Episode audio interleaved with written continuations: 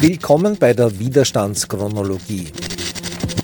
Rund 170 Personen beteiligten sich am 18. Februar 2024 am jährlichen Gedenken an die Kämpferinnen gegen den Austrofaschismus im Februar 1934 im Goethehof in Kaisermühlen. Diesmal in Form eines Rundgangs durch den Goethehof. Wir gehen jetzt los zur ersten Station, das wird das Schutzbundlokal sein.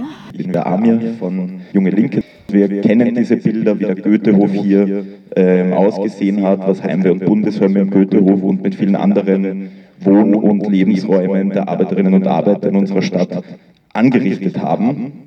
Doch die Tatsache, dass die Faschisten und ihre Helfer zu dieser äußersten Gewalt gegriffen haben und nicht einfach durchmarschieren konnten, um ihre Terrorherrschaft zu errichten, liegt auch am mutigen Widerstand der bewussten Teile der österreichischen Arbeiterschaft. Entgegen den Wünschen der Parteiführung der Sozialdemokratie fassten ausgehend von Linz relevante Teile der Basis von Partei und Schutzbund den Entschluss, sich die nächste Razzia nicht mehr gefallen zu lassen und bewaffnet Widerstand zu leisten. Dass die Führung ihre widerständige Basis nicht unterstützte, war einer der Gründe dafür, dass der Februar zu einem der größten Debakel in der Geschichte der österreichischen Arbeiterbewegung geworden ist. Ja, wir stehen jetzt bei der letzten Station des heutigen Rundgangs, äh, dort wo Grenzezentrum ist heute äh, war früher das Café Goethehof und im Werkel könnt ihr nachher Bilder sehen, wie das nach dem Beschuss 1934 ausgesehen hat. Die Anna war eine der wesentlichen Mitorganisatorinnen des Symposiums vom letzten Wochenende. Sie ist vom Bündnis 12. Februar. Das Bündnis setzt sich für die Etablierung eines antifaschistischen Feiertags ein, den Tag des Aufstands gegen den Austrofaschismus. Also der Tag, an dem der bewaffnete Kampf gegen den Austrofaschismus aufgenommen wurde. Es war der größte antifaschistische Kampf in der Geschichte dieses Landes. Und es war das erste Mal seit der Machtergreifung der Faschisten in Italien und Deutschland, dass sich bewaffnete Arbeiterinnen dem Vormarsch der Faschisten entgegengestellt haben. Es gibt ja viele, die sagen, warum soll man eine Niederlage als äh, Feiertag etablieren? Die Niederlage, da kann man viel diskutieren, die war wahrscheinlich schon vorher oder vielleicht auch später, wo die Waffen niedergelegt wurde. Da kann man sehr lang diskutieren, wann jetzt tatsächlich diese Niederlage gegen den Faschismus stattgefunden hat. Auf jeden Fall war der 12. Februar ein sehr wichtiges Datum, wurde auch international sehr anerkannt und auch viel darüber gesprochen in der Arbeiterinnenbewegung auf der ganzen Welt. Auch das Bataillon 12. Februar im Spanischen Bürgerkrieg hat sich auf diesen Tag berufen, weil es einfach ein wichtiges Ereignis war, auf das man sich positiv bezogen hat und auch weiterhin sollte. Rund 250 Personen nahmen am 19. Februar an einer Demonstration im Gedenken an die beim rassistischen Terroranschlag in Hanau 2020 ermordeten Menschen teil. Vor genau vier Jahren, am 19. Februar 2020, stürmt ein bewaffneter Rechtsextremist zwei Shisha-Bars in Hanau und ermordet dort neun Menschen. Die Geschehnisse fühlen sich an wie gestern und sind auch so aktuell wie nie. Dieses Ausmaß an rassistischer Gewalt, das uns am 19. Februar 2020 vor Augen geführt wurde, ist kein Einzelfall. 1. Mai 1999. Markus Omofuma wird bei seiner Abschiebung von der österreichischen Polizei getötet. 2000 bis 2006. Der NSU ermordet im Zeitraum von sechs Jahren neun Menschen. 7. Jänner 2005. Uri Jallo wird in Dessau im Polizeigewahrsam ermordet. 27. November 2016. Im österreichischen Himberg wird ein Brandanschlag auf ein Flüchtlingszentrum durchgeführt. 9. Oktober 2019. In Halle wird eine Synagoge angegriffen und zwei Menschen werden dabei getötet. 19. Februar 2020, Hanau. Hier war die Shisha-Bar ein bewusst gewähltes Ziel des Täters. Das muss uns klar sein. Alle neun Opfer dieses Attentats hatten eine Migrationsbiografie und wurden ermordet, weil wir in einem rassistischen System leben, das solche Taten nicht nur zulässt, sondern durch seine Untätigkeit, Ignoranz und Ideologie auch unterstützt und ermöglicht. Wir brauchen uns nichts vormachen. Der Rechtsruck, der vor vier Jahren den Attentäter von Hanau zu seinem Anschlag bewegte, ist heute so stark wie nie. Die FPÖ steht bei 30 Prozent. Die bürgerlichen Parteien machen rassistische Politik salonfähig und die faschistischen Kräfte vernetzen sich militant und in ganz Europa. Wenn wir nichts dagegen unternehmen, ist es nur eine Frage der Zeit, dass sich Ähnliches wiederholt. Die Angriffe von Polizei, Staat und Faschisten werden jeden Tag mehr. Wir gehen deswegen heute kämpferisch auf die Straße, um den Ermordeten von Hanau zu gedenken und mit ihren Namen im Gedächtnis dem Faschismus etwas entgegenzusetzen. Gökhan Gültekin. Leb weiter! Sedat Gürbüz. Leb weiter! Said Nesal Hashemi. Leb weiter! Mercedes Kirpac. Leb weiter! Hamza Kenan Kurtovic. Leb weiter! Willi Viorel Paun. Fatih Saraçoğlu. Ferhat Unvar. Kaloyan Velkov. Leb weiter! 2500 bis 3000 Personen beteiligten sich am 24. Februar an einem Marsch des Lichts für die Ukraine am zweiten Jahrestag der großen russischen Invasion. Bei der Hauptkundgebung vor dem Parlament waren es möglicherweise mehr. Erste Rednerin ist Abgeordnete des Nationalrates von SPO, Petra Bayer.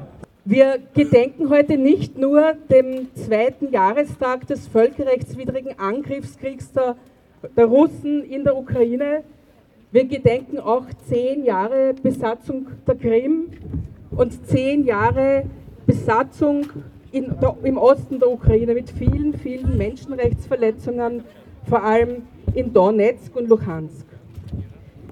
Das ukrainische Volk führt einen Abwehrkampf gegen den neoimperialistische Bestreben Russlands, die nicht an der Grenze der Ukraine Halt machen, die weit in den Westen hineingehen, die weit Europa betreffen. Die Ukraine kämpft nicht nur für ihre Freiheit. Die Ukraine kämpft für die Freiheit Europas. Die Ukraine kämpft für unser aller Freiheit. Nationalratsabgeordnete von Partei Die Grünen, Eva Ernst-Titzic. Wir stehen als vier Parteien hier im Hohen Haus hinter euch. Und wir werden die Ukraine nicht alleine lassen, bis sie frei ist. Viele in Österreich, viele in Westeuropa haben bis heute nicht begriffen, was dieser Krieg bedeutet, was der Krieg in der Ukraine für uns alle in Europa bedeutet dass Putin sich ermutigt gefühlt hat. Nachdem er 2014 die Krim besetzt hat, haben wir ihm den roten Teppich ausgerollt. Wir haben Geschäfte mit ihm gemacht. Wir haben ihn empfangen. Wir haben ihm den schönsten Raum, den repräsentativsten Raum, die Hofburg gegenüber aufgemacht. Wir haben versucht, mit Russland über eine sogenannte Softpower, über Annäherung auf einen friedlichen Konsens zu kommen. Wir wollten in Europa keinen Krieg. Und es ist Russland alleine. Es ist Russland alleine für diesen Krieg verantwortlich. Abgeordnete des Nationalrates, Stefanie Kriesper. Es ist wichtig, dass jetzt, wo langsam das Leiden in der Ukraine das Leiden der Flüchtlinge, die Zerstörung aus den Schlagzeilen gerät, dass wir weiterhin laut bleiben. Wir hier sind uns einig, dass Putin, der Kriegsverbrecher, ein Sicherheitsrisiko für ganz Europa ist, weil er auch schon seit langem mit Desinformation versucht, Europa zu destabilisieren und mit Trollfabriken auch in unsere Wahlen Einfluss nimmt. Nach Bekanntwerden von fünf Femiziden innerhalb von 24 Stunden in Wien fand am Abend des 24. Februars in der Engertstraße eine Spontankundgebung gegen Femizide und patriarchale Gewalt statt. In der Engertstraße waren drei Sexarbeiterinnen erstochen worden. Eine weitere Frau und ihre Tochter waren in Erdberg getötet worden. 350 bis 400 Personen beteiligten sich am 25. Februar an einer Demonstration des Jugendrats mit dem Titel Demokratie verteidigen. für Menschlichkeit und eine solidarische Gesellschaft. Bitte um Entschuldigung für die schlechte Tonqualität. Die Tonanlage der Demonstrantinnen hat nicht so wirklich gut funktioniert. Wir sind hier, weil der Rechtsextremismus immer größer wird. Wir sind hier, weil einerseits die Klimakrise ist, weil zweitens die Inflation ist und weil drittens wir, weil drittens allein, gest, allein diese Woche fünf Femizide waren. Mein Name ist Samuel, ich bin aktiv bei Black Voices Austria.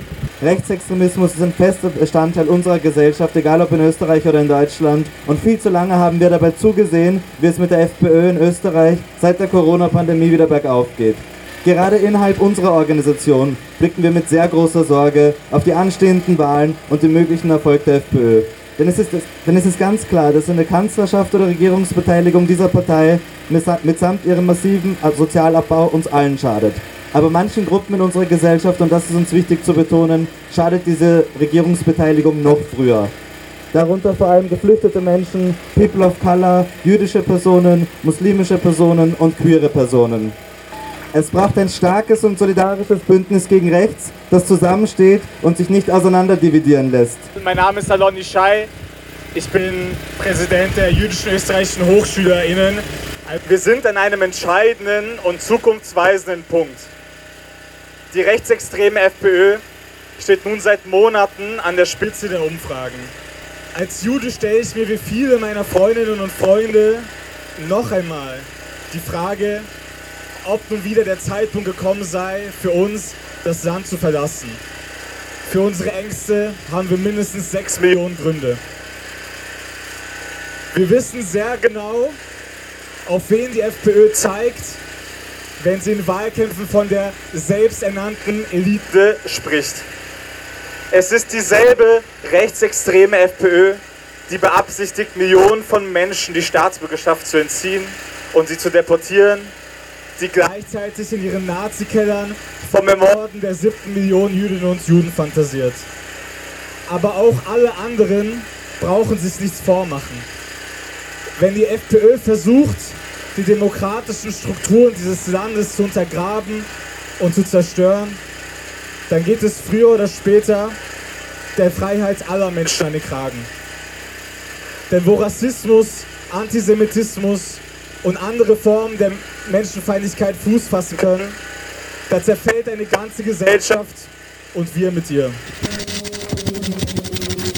Hunderte, jedenfalls über 1000 Personen beteiligten sich am 25. Februar nach einer Demonstration des Jugendrats mit demselben Anliegen an einem Lichtermeer unter dem Titel Demokratie verteidigen von Fridays for Future vor dem Parlament um gemeinsam ein Zeichen zu setzen gegen Rechtsextremismus, gegen rechte Hetze, für Demokratie, für Vielfalt, sind wir alle heute wieder hierher gekommen. Fast ein Monat, genau nachdem wir hier mit mehreren 10.000 Menschen genau hier standen und ein Zeichen gesetzt haben, machen wir es heute wieder. Aber nicht nur in Wien, sondern in über 30 Orten in ganz Österreich.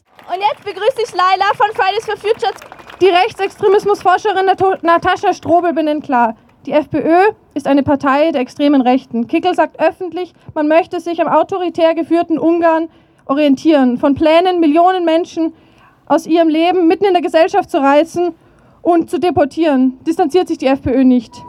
Wir fordern alle demokratischen Parteien dazu auf, dieses Jahr keine weiteren Koalitionen sowohl auf Landes- als auch auf Bundesebene mit der FPÖ einzugehen. Zweitens, Rechtsruck nicht mit dem Rutschen nach rechts begegnen. Das heißt, ausgrenzende Rhetorik nicht zur Normalsprache werden zu lassen. Es braucht von allen Parteien eine klare inhaltliche Abgrenzung von Rechtsex Rechtspopulismus und rechtsextremen Narrativen. Drittens, Demokratie weiterentwickeln und nationalen Aktionsplan gegen Rechtsextremismus vorlegen. Demokratie weiterentwickeln, das bedeutet, die demokratischen Mittel ausbauen und schon im Regierungsprogramm 2020 wurde die Ausarbeitung eines nationalen Aktionsplans gegen den Rechtsextremismus versprochen. Und der Plan liegt bis heute nicht vor. Kaum ein Vorhaben wurde umgesetzt. Viertens, Krisen bekämpfen und echte Antworten liefern. Ob Energiekrise, Inflation oder Klimakrise, Krisen lassen Menschen unsicher und mit Sorgen zurück. Krisen sind ein großer, wenn nicht sogar der größte und stärkste Faktor für das Erstarken der Rechtsextremen. Sie nutzen Unsicherheit und Angst aus, um Menschen aufzuhetzen. Sie erfinden Schuldige, andere Parteien, Menschen mit Migrationshintergrund, queere Personen und Andersdenkende. Um dem entgegenzuwirken, braucht es entschlossene und sozial gerechte Bekämpfung von Krisen. Alle demokratischen Parteien müssen Programme entwickeln und echte Antworten auf die Krisen des 21. Jahrhunderts liefern. Dadurch wird Hoffnung und Vertrauen geschenkt und die Narrative Rechtsextremer finden keinen Nährboden mehr. Fünftens, kein Geld für Rechtsextreme. Jegliche staatliche Forderung für rechtsextreme Organisationen muss gestrichen werden. Und stattdessen fordern wir Zusammenhalt jetzt.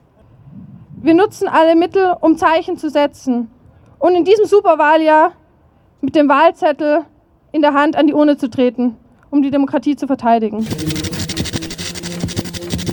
Man tötet nicht aus Liebe. Stopp Femizide. 200 bis 300 Personen machten auch in Wien den 1. März zum Schreitag und protestierten am Vormittag mit dem österreichischen Frauenring laut schreiend am Minoritenplatz gegen Femizide und patriarchale Gewalt. Warum wir aber heute hier sind, weil uns nach Schreien zumute ist, weil heute vor einer Woche und am Beginn dieser Woche sechs Frauen, davon ein Mädchen, ihr Leben verloren haben. Durch die Hand des Vaters, des Ehemannes, aber auch durch einen Fremden. Es waren Mutter, Tochter, Ehefrauen, aber es waren auch Sexarbeiterinnen, die in einem fremden Land gearbeitet haben. Sie alle wurden mitten aus dem Leben gerissen. Sie sind Opfer von Femiziden. Das ist zum Schreien. Jetzt. Wir sind heute hier, weil in Österreich mehr Frauen als Männer ermordet werden, meist durch ein männliches Familienmitglied. Seit 2018 sind 144 Frauen ermordet worden, aus einem einzigen Grund, weil sie Frauen sind. Aber es wird nicht nur gemordet, es wird versucht zu morden, es wird bedroht, misshandelt, vergewaltigt. 2023 51 Mordversuche, 27 Femizide, 15.000 Betretungsverbote. 2024 7 Femizide, 9 Mordversuche. Aktuell und besonders tragisch eine Gruppenvergewaltigung an einem minderjährigen Mädchen. Das ist eine unfassbar hohe Zahl an Gewalttaten. Hier können wir nicht mehr wegschauen. Das ist zum Schreien. Jetzt. Wir fordern nie wieder Femizide. Keine Frau darf in Angst oder Panik leben. Jede Frau muss sicher und gewaltfrei leben können. Keine Frau muss vor einem Gewalttäter flüchten müssen. Der Kampf gegen Gewalt an Frauen muss oberste Priorität haben. Es darf kein Wegschauen und kein Übergehen zur Tagesordnung mehr geben. Wir fordern den Respekt, den Respekt vor den Opfern, die Wertschätzung dafür, was ihnen passiert ist. Äh, und wir werden wirklich immer die Stimme laut erheben und wir brauchen wirklich, wirklich jede Anstrengung in diesem Land, damit Femizide nicht mehr passieren, äh, damit äh, Frauen nicht mehr von Gewalt betroffen sind, damit Frauen ein freies und ein sicheres Leben haben. Wir sind laut, wir sind hier, wir sind laut weil man Frauen die Würde klaut. Nie wieder Femizid, dafür schreien wir.